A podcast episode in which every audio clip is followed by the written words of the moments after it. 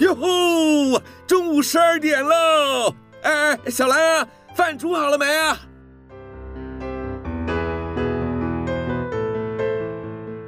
您现在收听的是云端新广播，FM 九十九点五 New Radio，最自由的新声音。现在收听亲子加油站，有办法改善小兰跟我的亲子关系吗？应该有机会吧。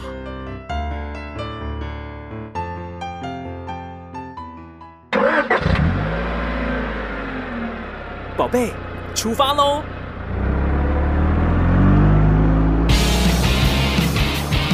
亲子加油站，帮您加满教养正能量。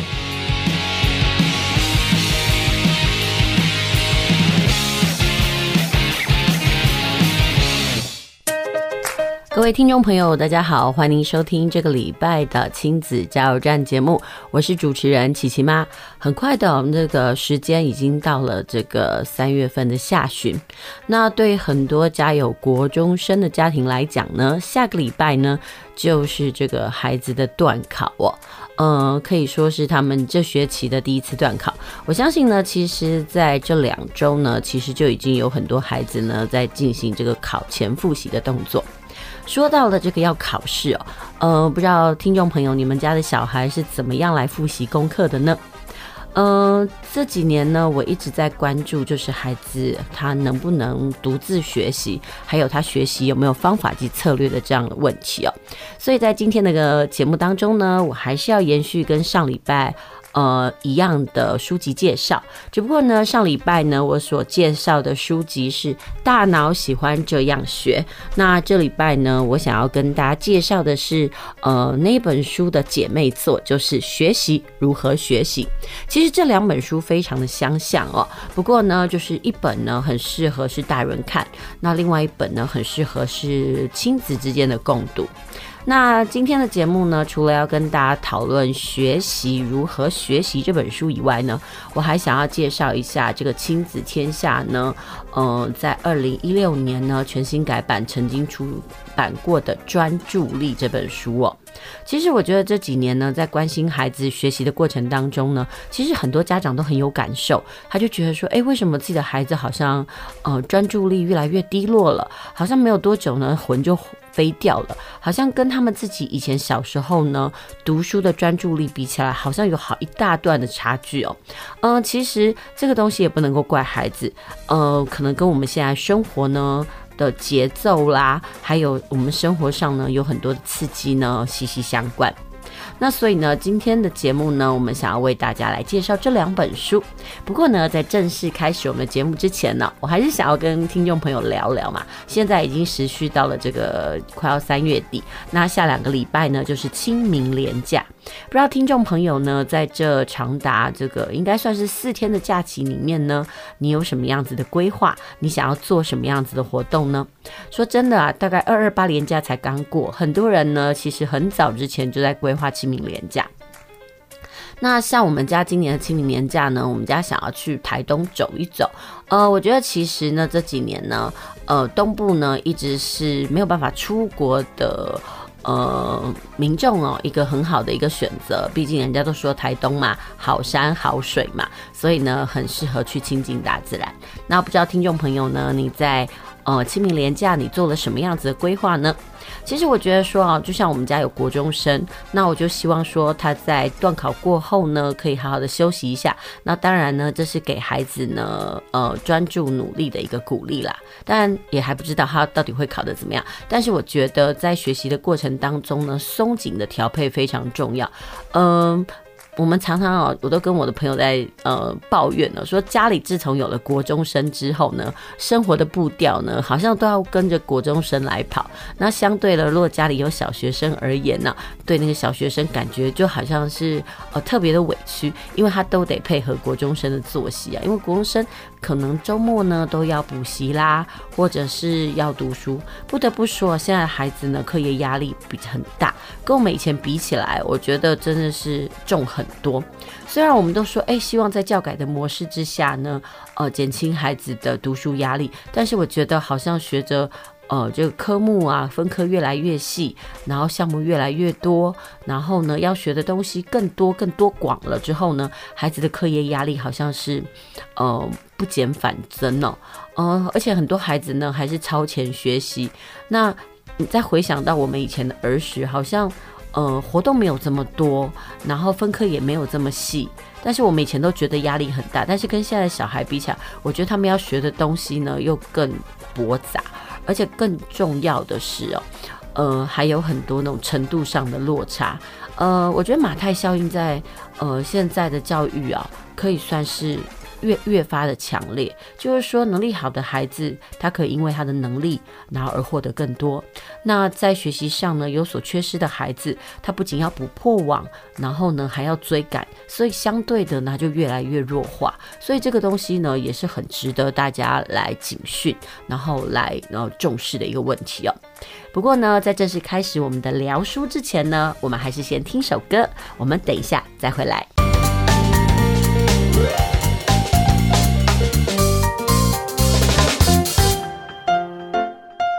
继续回到我们的节目哦，您现在收听的是在每个礼拜天下午五点到六点为您播出的亲子加油站节目，而您现在收听的是 FM 九九点五 New Radio 云端新广播电台哦，我是主持人琪琪妈。呃，接下来节目呢，我们要为大家进行的是台来读册单元，但是呢，在节目开始之前呢，我们刚刚呢听了是罗大佑的童年呢、哦，这首歌是不是唤起了很多人的儿时记忆呢？说到这首歌呢，其实里面有很多东西呢，到现在啊、喔、还是孩子的心声哦。特别是呢，要到考试的时候呢，才发现很多书都没有念这句话哦。那其实呢，这是大家从小到大的拖延症。那说到这一首歌呢，其实我觉得有点事情蛮有趣的，就是在前几年的时候呢，这首歌《童年》呐，还被选为这个国中的国中课文哦。呃的补充了，那所以很多孩子呢，在念起来的时候呢，可能就没有像我们那么有感，因为它已经变成了考试的科目。然后呢，就逐字逐句去解构，说，哎，罗大佑在这首歌里面呢，这些歌词的修辞是什么？那他要呈现什么意思？我其实一直都觉得，有时候很美的东西，很有趣的东西，一旦把它变为考试科目的时候，就真的一点也不有趣了。不过值得开心的是，这个课文呢，终于删掉了。呃，其实我真的觉得有时候呢。他能够好好去欣赏的时候，真的不用把它加上考试这件事情哦，因为加上考试的时候就有分数的竞争力，所以呢，很多时候呢，该好好欣赏的东西都会变了调。啊、那其实这首歌呢是很多人的童年回忆啦。那其实也会不知不觉的透露出我们的年纪哦。好，不知道听众朋友你是怎么想的呢？那今天呢我们要介绍的这本书呢，其实是跟我们上个礼拜呃介绍的那本书《大脑喜欢这样学》呢，其实算是它的基础强化版。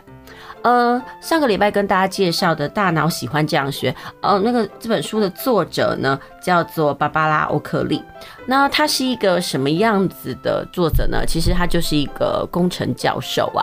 然后呢，说真的，他的求学过程当中，他不是一开始就对这个数理特别在行，人生也是经过转折。不过在他的上一本书《大脑喜欢这样学》里面，其实并没有提到哦。不过呢，在我们今天要介绍的这本书啊，就是学习如何学习这本书里面，倒是有提过哦，他到底是怎么样从语文的专科啊，然后呢，因为职场的生涯改变啦，还有人生的不同跑道，他怎么样学会如何来学数理？然后呢，对于这个大脑怎么样学习产生了兴趣，甚至写书哦。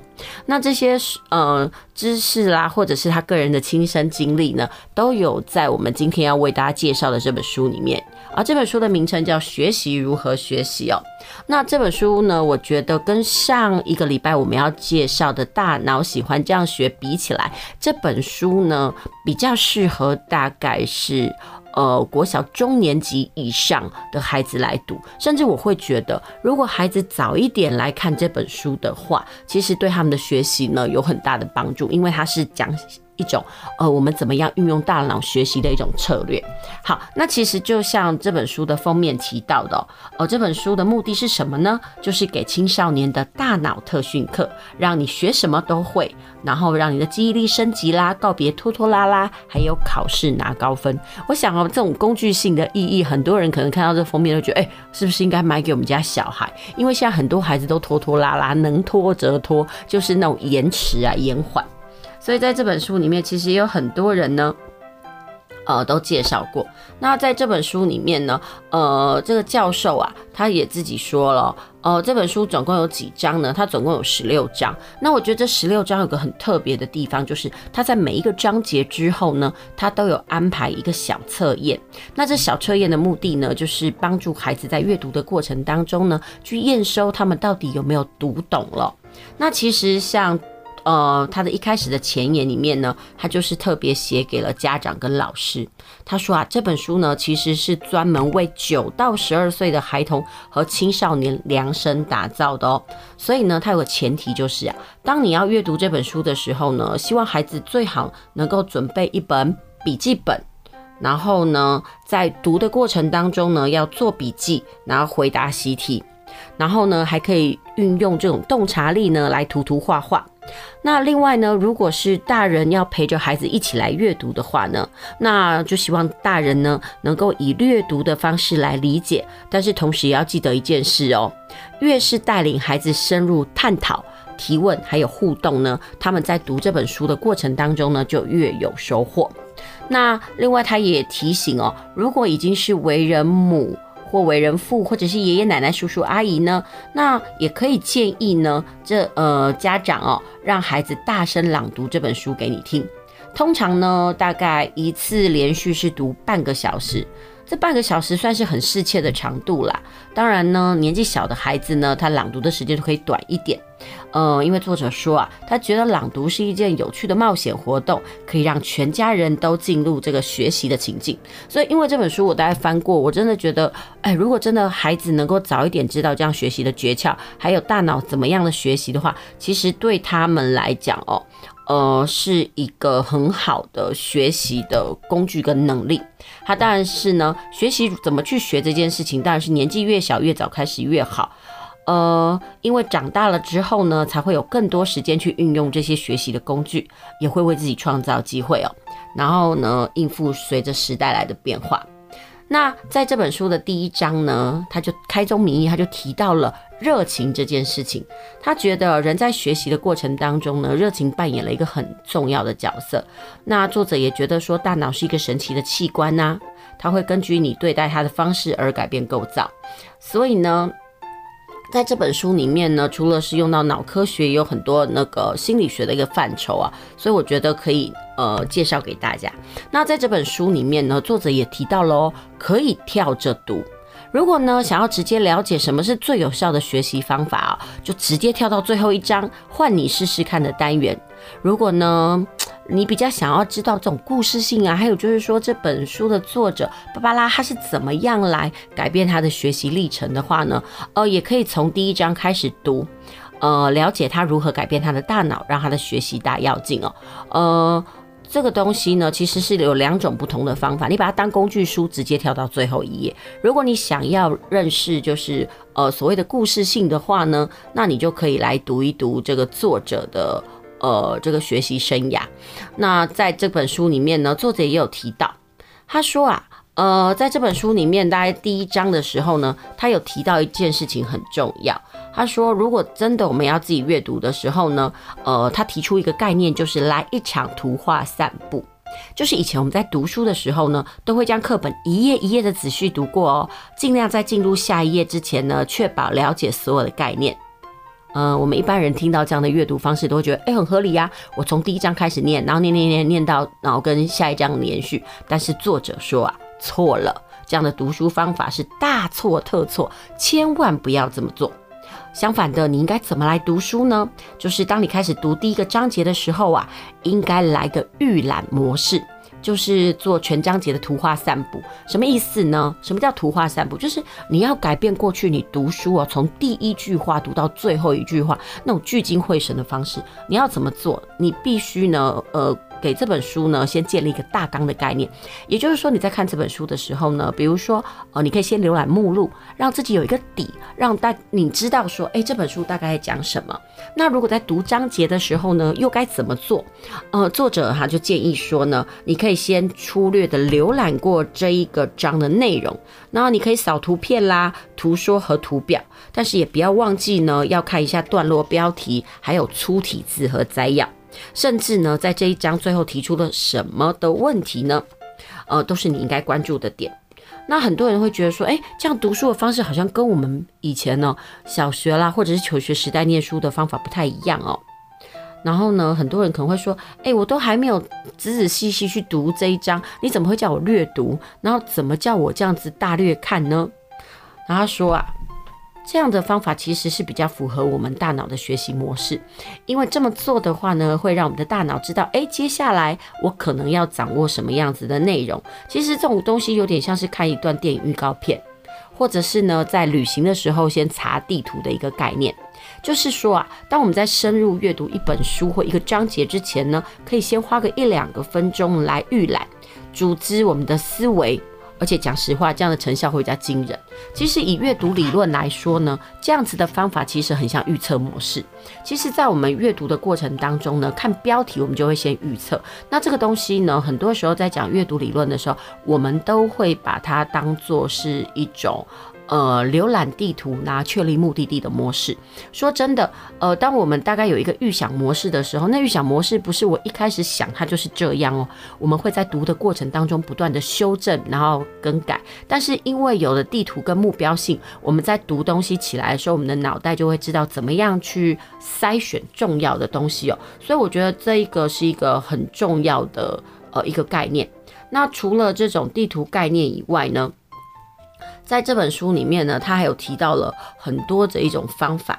他说啊，其实有时候呢，急救章不是一个好方法，对我们的大脑来讲呢。慢慢来，其实也是不错的方式。他说呢，有时候太努力呢，反而会出错。那这个东西太努力会出错，其实就跟我们在上一次呢，在节目里面呢，就是上礼拜啦，我们节目里面分析的，跟我们的脑的学习的两种模式有关。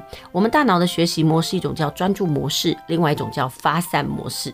我们常都会觉得好像发呆不太好哦。其实作者说，发呆其实是把我们呃曾经记忆的东西呢，让大脑有时间呢。好好的去把它归纳整理哦，所以呢，如果一个人呢，可以在专注模式跟发散模式当中呢，嗯、呃。切换自如哦，他的学习成效会比较好。换句话说，就是专注模式是你开始学一个新东西的时候，你要聚精会神的去阅读。那发散模式的时候呢，就是让你在比较轻松的环境跟这种状态之下呢，呃，帮助你进行概念 与概念之间的连接。通常啊，我们人的创意呢，都是在这个发散模式当中呢。呃，所出现的，所以呢，这作者也就建议呢，在阅读这本的书的人呢，他就说，当你在算数学卡关的时候呢，不妨转换一下注意力。那在我们上个礼拜呢，就有提到怎么样转换注意力呀？呃，其实用五六分钟呢来休息一下呢，是一个非常好的一件事情。那呃，这里面他就有提到一些诀窍啦，比如说。呃，你在用专注模式工作，那就用这个发散模式来奖赏自己。比如说，你可能用功的算完了大概一段时间的数学，或背完了一段时间的单字，或阅读了一篇文章哦，你呕心绞脑之后呢，呃，你可以去进行一个球类运动，或者你可以去慢跑、走路、游泳，甚至你可以跳舞，或者是呢，你去骑骑单车，就是做一些运动，甚至你也可以画画、洗澡、淋浴、听音乐。然后，或者是说用乐器演奏你熟悉的乐曲，甚至呢，你也可以沉思或祈祷哦。好，透过这样子的模式呢，呃，就是让你的大脑来回在专注跟发散模式之间，然后可以帮助你精通更多的东西。当然呢，他说最好的这种切换模式就是睡觉啦。所以在这本书里面，他就提到睡觉是一个非常非常重要的学习呃的魔法哦。那另外呢，呃，很多人就说，那如果是给自己的奖赏，那可不可以打电动啦，跟朋友聊天，或者是帮别人完成简单的任务呢？呃，其实也是可以，但是要记住，这个发散的时间不可以太长，大概五六分钟就好。否则，你看你打个电动，不可能五六分钟就结束嘛。甚至去看场电影啊，或者是看电视的话，时间都会耗费很多，就可能不是让你的脑袋去暂时休息哦，而是进入了另外一种模式。所以这个东西呢，呃，也是作者啊在跟大家讲啊，在善用大脑的时候呢，应该注意的。那很多人就会说，那到底专注模式和发散模式啊，还可以用什么东西来比喻？其实，在这本书里面讲到的呢，就是弹珠台。那我觉得，嗯，呃，这本这本书的作者会让读者自己去思考一下，如果用弹珠台来呃形容以外呢，还有什么样的譬喻方式？呃，我觉得在这边里面就有提到说，你也许可以想象你是在看 Google 地图。发散模式呢，就是浏览全图，看关那一些大方向。那专注模式呢，可能就是我们把地图放大，放大到我们要去的那个位置来专注来看。那如果以足球来做譬喻的话，那可能呢，专注模式就是裁判在看每一个球员他们得分啊、进球的那个状况，而这个发散模式呢，可能就是这个播报员呢，呃，在这边给你播报呢整个球类运动的一个情形哦。所以这这个两个模式呢，非常非常的不一样。那在这本书里面呢，它的标题就会提到说，哎，要怎么样来。呃，解决那个学习上的拖拖拉拉啊，其实我觉得这个部分也很棒哦。有一个地方呢，可以呃看一下，呃，这个部分讲的是什么呢？就是说啊，呃，怎么样呢打败拖延症？很多时候呢，很多人呢，呃，在学习的过程当中呢，常常呢会一拖再拖。那为什么会拖呢？拖的原因呢，其实是跟他他。呃，作者就说啊，这跟我们脑僵死有关系。他这样讲呢，好像我们觉得说他脑内怎么会有僵死？但是我觉得在跟小孩解释的时候呢，倒很好用。比如说呢，很多时候呢，我们要做一些我们不想要做的事。举例来说，比如说去打扫啦、练钢琴啦，或算数学啊。嗯，我们谈做我们不想要做的时候，我们都会觉得哦，天哪，好累哦。然后呢，我们的身体呢就开始不舒服。那有这样的反应的时候呢，研究人就发现啦，大脑中负责体验疼痛的脑部位呢，就是岛叶皮质，它就会开始发光哦。对你的大脑而言，一想到要做那些你不愿意做的事情哦，随之而来的感觉呢，就像胃痛一样。不过这也是很有趣的地方。那也就是因为这样会让我们一拖再拖。但是有一件事情很重要，我觉得也是我们要跟孩子说：如果遇到我想拖延的事情怎么办呢？一旦哦，你不要管你心里的那种不开心。左手去做的话，大约二十分钟之后呢，疼痛感便会消失。其实在，呃念到这个部分的时候呢，我就会想到说，哎、对耶，很多时候我在呃指导有些孩子写作业的时候，他们看到很多字就哀哀叫，然后就不就很抗拒。但是我都跟孩子说，没关系，你赶快写，写完我们就结束了。我觉得有时候呢，立刻去做这一句呢，可以算是魔法句。当孩子呢真的马上开始去做呢，他进入到我可以赶快写完的那个模式。或者是他发现，哎、其实没有那么难的时候呢，他的抗拒感就会消失。呃，所以这件事情我觉得还蛮重要的。那在这一本书里面呢，其实他就一直非常建议小朋友可以善用，或者是在读书的过程当中一定要善用这个番茄钟工作法。其实这番茄钟工作法。嗯呃，之前呢，唐凤就有提过。那什么叫番茄钟啊？讲实话，应该很多人很了解了。就是说，它长的一种叫番茄形状的计时器。那这个技巧该怎么运用呢？其实很多人都知道，不过在这书里面，它还是有提到几个方法。第一个方法就是关闭一切会让你分心的事物，比如说呢，手机、电视、音乐和你的好朋友，任何会干扰你注意力的东西呢，你全部都抛开，就是不要在你的身边啦。然后接下来。你把你的定时器呢计时在二十五分钟，你就开始工作哦。说真的，尽可能就是专注你的任务啦。比如说，你可能要算数学二十五分钟，然后背什么二十五分钟，以二十五分钟来切换。说真的，二十五分钟真的不算长，通常也办得到。然后接下来哦，在这个工作呃番茄工作中里面最棒的部分呢，就是要犒赏你自己。其实人都会为了最后的你努力过之后的那个犒赏而努力哦。那还有呢，有一件事情很重要，你不要一定要逼迫自己要在这二十五分钟完成任务，因为这样子的话，你可能会有心理压力。你只要在二十五分钟内尽量努力就好。那没有完成的怎么办？你可以再休息一下，然后带着奖赏进入你的发散模式之后呢，之后再来一次实践你的番茄番茄钟工作法。那我觉得其实这是对于很多孩子来讲哦，也是一个很好的方式。你如果你不要限制说他在二十五分钟写完，其实很多孩子都会觉得啊，我做不到，我写不完，然后甚至他就放弃了。那这种东西呢，就会让我想到说，哎，我在。呃，带领有一些孩子阅读的时候，其实我觉得这几年呢，很多爸妈都会觉得说，哎，我家小孩怎么好像阅读能力特别低落？那最近我就接到了一个小学三年级的女生。那他的妹妹是小学二年级。那说真的，他的妹妹大概小一的时候呢，就跟着我一起上阅读课程。那这个姐姐呢，是因为一直时间的关系，没有办法一直嗯那个跟着我一起学习。然后最近呢，妈妈就决定说，哎，让两姐妹呢来一起上我的阅读课。那说真的，阅读课也不是什么样特别的课程，其实就是带孩子到那个书架前，让他们选他所想要看的书。但是我又发现一件事情哦，这个缺乏呃。阅读习惯的姐姐啊，她很容易在选书的时候呢，选漫画或图画书。那一旦呢选的书呢，大概超过两三千字，或者她翻起来很多的时候呢，她就会觉得啊，天哪，好多哦，我看不下去。那这时候呢，我就会问这个。小女孩说：“诶，你看不下去是因为你看了吗？她很无聊嘛？”她说：“不是，我是因为觉得那个字很多，我看不下去。”所以针对这个部分，我就觉得有时候我们在诱导孩子或培养孩子阅读的过程当中呢，有一件事情非常重要，就是呢，让他在阅读当中获得成就感。那最简单的成就感是什么呢？就是拿一个比较小本的书，让他可以轻易读过，然后呢，等那都阅读完了之后，再问他，你看吧，这么这字这么多，对不对？但是你是不是还是读完了？所以他就会觉得说，哎，其实是我是可以的。其实，在我们的人生当中，我们常常会，嗯、自己画地设限，把自己呢限制很多东西，让我们自己不敢去跨越，然后以为我们自己做不到。我觉得现在很多孩子他们的拖延症呢，呃，或者是不专注，都是因为这样子的关系。好啦，所以呢，我就希望说。我们今天呢介绍的这本呢，呃，学习如何学习的这前几章呢，呃，可以给听众朋友做一些参考。那不过呢，我们先休息一下，哦，我们等一下再回来，因为这本书里面其实还有一些重点呢，是值得分享给大家的。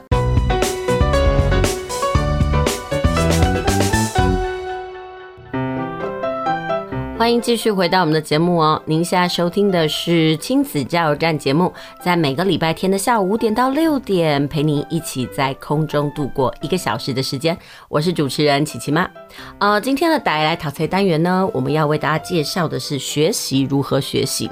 呃，在这本书里面呢，其实它是。呃，我们上礼拜介绍《大脑喜欢这样学》的基础强化版，那特别适合中年级呢的孩子来阅读。说真的，以现在孩子的这个阅读能力来讲哦，我说中年级的孩子能够阅读这本书，真的，我觉得能力已经算不错了。我觉得甚至是国中的孩子呢，都还蛮适合读这样的书，因为它条理很分明。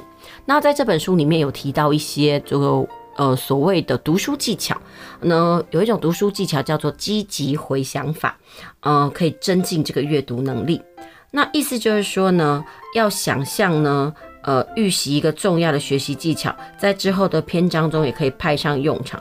呃，这样的技巧叫积极回想，就是努力的想起某个概念。然后实验证明呢，你越是积极回想你学过的概念呢，就是去了解这个学习概念的最好方法。那有时候呢，开始阅读的时候呢，不要仓促进行。很多人就是会求快，那很多孩子就是为了求快，觉得说啊，这个书我都看不懂，或者是我读好慢，然后就放弃了。我觉得那种没有耐性哦，是现在很多孩子在阅读的或者是学习过程当中呢，一个最大的一种呃毛病哦。所以这个部分呢，应该要想办法先破除孩子的心魔。那我们可以跟孩子说，如果你在阅读的过程当中呢，呃，你觉得你的注意力开始涣涣散的话，没关系，那就是重新读一次。因为说真的，我们没有办法一直长期保持高度专注，所以涣散是很正常的一件事，也不表示你不够聪明啦。这时候呢，可以在这个呃，比如说书籍啦，或者是空白处，或者是写个空白的笔记本呢，写下你认为重要的概念，然后呢，或者是画几个关键字呢。但是不要画太多的底线哦，这个东西其实是不好的。那在这本书里面呢，也有提醒孩呃孩子哦，就是说在强效阅读有三个关键步骤。第一个就是这个图画散步，也就是说你先大略浏览章节，然后接下来就是细心阅读，然后第三个就是积极回想。说真的，孩子如果可以善用这三个步骤的话，我相信孩子在自我学习还有念书上呢，应该都不会差到哪里去，因为他是有意识的在学习这件事情哦。那这本书也提醒了孩子，为什么呃要用这个番茄钟避免拖拖拉拉呢？因为我们在抗拒跟拖拉的呃过程当中呢，其实那些痛苦的感觉会伤害着我们的大脑。所以呢，如果我们赶快呃立即去着手我们所抗拒的事情的话，那样子的伤害呢就会立刻减轻。那在这本书里面呢，他有提到。呃，那种记忆的方法，但是我觉得这本书的记忆方法呢，这个就是留给读者自己去读。那在这本书里面有一个部分呢，我个人觉得还不错的。其实我们在阅读的过程当中，这几年呢，常都会鼓励孩子要做笔记写下来。那在这本书里面，他就有提到了一个，就是让写作能力进步的特别建议哦。那这个建议是什么啊？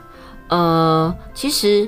用来增强数学跟科学能力的技巧呢，也可以用于让写作能力进步。哦，他举个例子来说呢，就是著名的政治家富兰克林，他在年轻的时候呢，他的文笔其实并不好哦。他决心要改善这个问题，于是他找了一篇很出色的文章，那他记下了在这些段落当中几个字汇或者是关键的概念，比如说他看到一个文章，它里面在论学习。那在这些关键字里面，比如说有提取啦、回想啦，或者是告诉我们不要拖延，对，他就抓到了这些关键字，然后他必须要设法只利用这些关键字的概念来作为提示，然后写作，然后凭着记忆重新写出这些句子，然后接下来的动作是什么呢？就是他把他写的东西呀、跟这个他原本阅读的那个文章来做比对。然后呢，他就会发现，嗯，他原先阅读的那些文章呢，之所以更好的原因，是因为哦，他具备了很丰富的智慧，而且文笔更好。那所以呢，富兰克林在写作的过程当中，就一再练习这样的技巧，然后慢慢的，他就发现。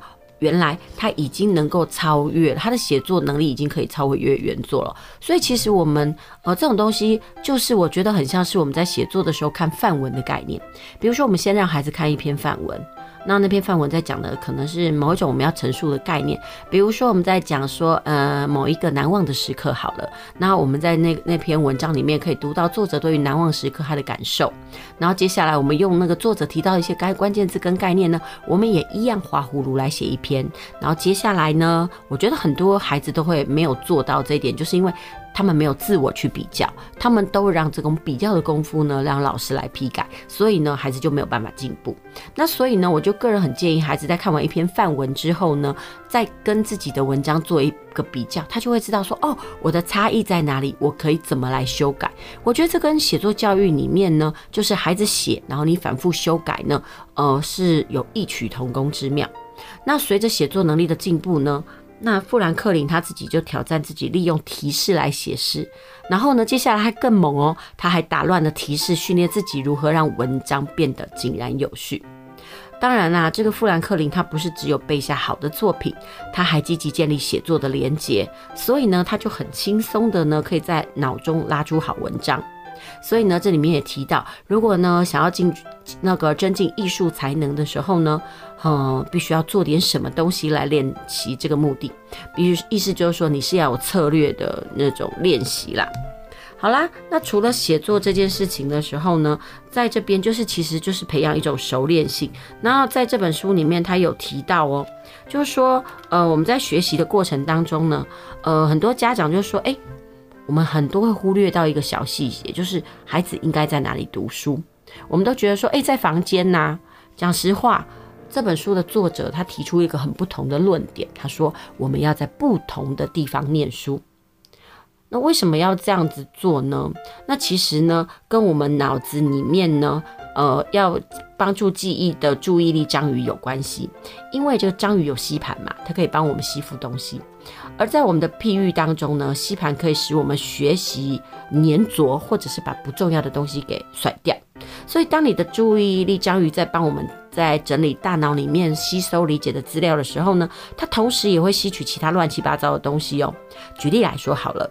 如果呢，你常在图书馆念几何学，你的章鱼呢就会帮你了解这个主题，同时呢，它也会帮你拾取散布在图书馆的某些感觉、气味和印象。所以啊，如果你总是在图书馆里面念几何学，你的章鱼最后就会习惯它。当你从长期记忆中拉出一组几何学的连结的时候，虽然你没有意识到哦，但是啊，这个连结会已经附着着一些图书馆的片段。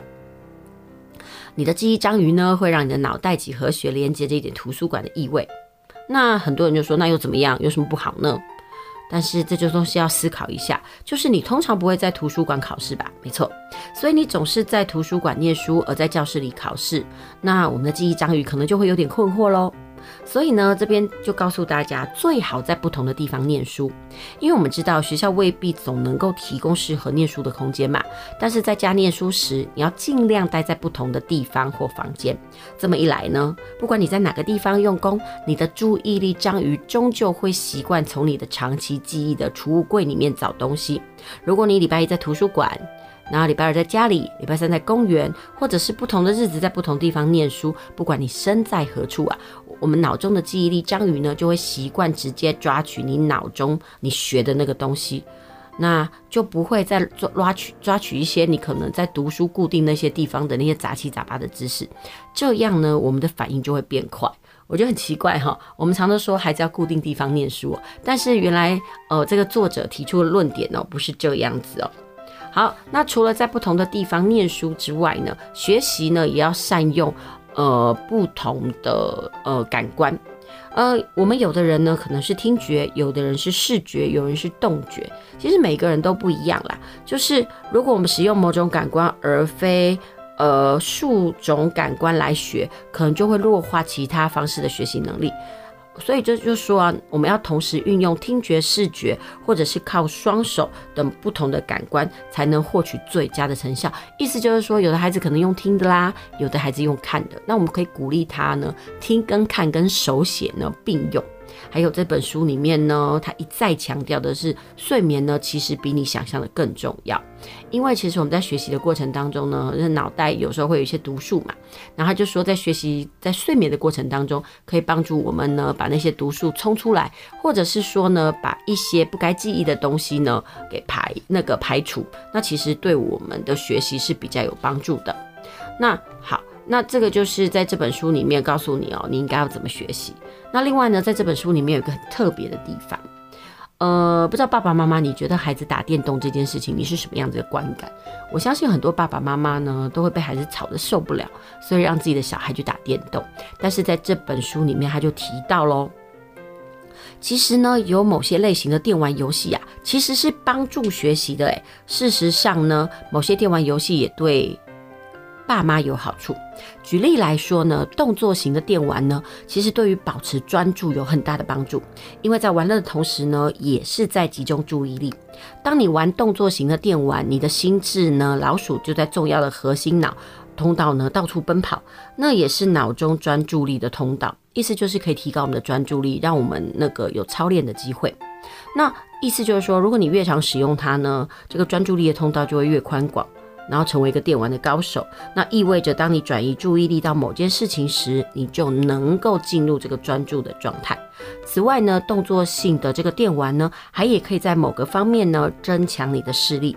比起那些呢不常打动作型电玩的人呢，呃，会打动作型电玩的人呢更擅长便于辨识细节，甚至在浓雾当中也看得到。其实我觉得这其实就跟我们呃人类的那种很多的发展一样，用进废退有关系哦。所以呢，不仅打电动型电玩对你有益哦。例如呢，俄罗斯方块之类的游戏呢，也可以发展空间能力哦，甚至也可以学会了轻松在心眼中转动物体。呃，这可以是运用在数学和科学理解上的重要技能。意思就是很多时候的抽象概念，我们可以透过电玩来训练。但是哦，很多孩子不要因为这个东西就以为拿到了那个打电动的免死金牌，其实不是的，因为并非每一种电玩游戏都有好处。呃，有一种类似生活模拟的电玩游戏，听起来很棒啊，但是这种游戏并没有办法让你练习心理家所谓心理学家所谓的注意力控制。如果呢，希望提升专注力或空间思考能力，就应该要去玩这种动作型的电玩或空间型的电玩。然后，不过呢，作者也说啊，打电动呢，可能有的缺点就是会上瘾哦，嗯、所以应该要有所节制。还有另外呢，在这本书里面有提到哦，我们要学习截然不同的事。如果你热衷打电玩，去学别的东西，或从事与电玩截然不同的事情呢，就会让这个打起电玩来变得更加厉害。意思就是说，我们要学会在不同的学习风格当中呢，然后去做一些震撼。那其实是也是训练我们大脑的一个呃最好的方法啊、那另外，在这本书里面就提到，还有一个关于学习的神奇事件，就是呢，工作记忆欠佳的人，他们的表现有时更胜于拥有强大工作记忆的人。诶，什么叫工作记忆？就是你在做某些事情的时候呢，你都会特别记住那些事。那意思就是说呢，有些人虽然拥有了非常好的工作记忆，他们的注意力章鱼可能有八只，甚至更多手背。那所以呢，他们也在无形当中记了很多乱七八糟的东西。所以呢，他们在呃理解的时候呢，他很容易会把杂讯吸收进来。那我们刚提到，就是记工作记忆欠佳有什么好处啊？意思就是说，如果你的注意力章鱼只有三只手，那么你就必须更努力的去形成形成这个关键概念的连接。就是说，呃，我们脑中有一个东西叫做记忆章鱼，它可以帮我们。吸取我们应该记忆的东西，但是重点是我们吸取的这些东西，要让它成为有意义的东西，还必须产生连接。那意思就是说，当你的枝微末节记得太好，你的连接力就没有很好。但是我们的大脑是一个很喜欢理解跟连接的这样的学习者哦。所以，如果我们可以善用这样子的方式呢，呃，就会想办法要去简化连接这些概念。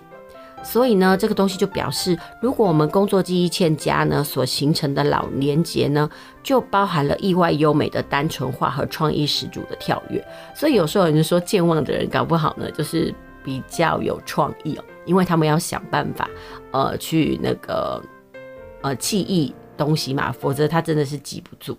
那在这本书里面呢，呃，如果说想要快速来看的话呢，他在每一个章节后面都有一个叫小测验的练习。那小测验练习里面都有答案。我觉得其实这也是一种这本书呢快速理解的一个方法之一哦。就像我说的哦，这本书里面它大概有十几个章节，然后呢，它里面有强调啦，呃，可以怎么样子的学习啦，然后怎么样强化记忆啦，怎么增强脑连接，还有我们可以如何来。运用学习带来的惊喜，以及考出好成绩，甚至学习如何主动到呃，如何从被动到主动。所以我觉得这本书呢，对于很多呃不知道该怎么学习的孩子来讲哦，它真的是一个还不错的这个学习指引手册。所以呢，这也是今天呢我们要介绍给大家的。那我真的也建议啊，就是图书馆也可以去借这本书，然后呢，不妨在亲子共读的过程当中呢，也好好来读一下这本书。我觉得可能感觉会不错。好，那接下来我们先休息一下，我们听首歌，等一下再回来。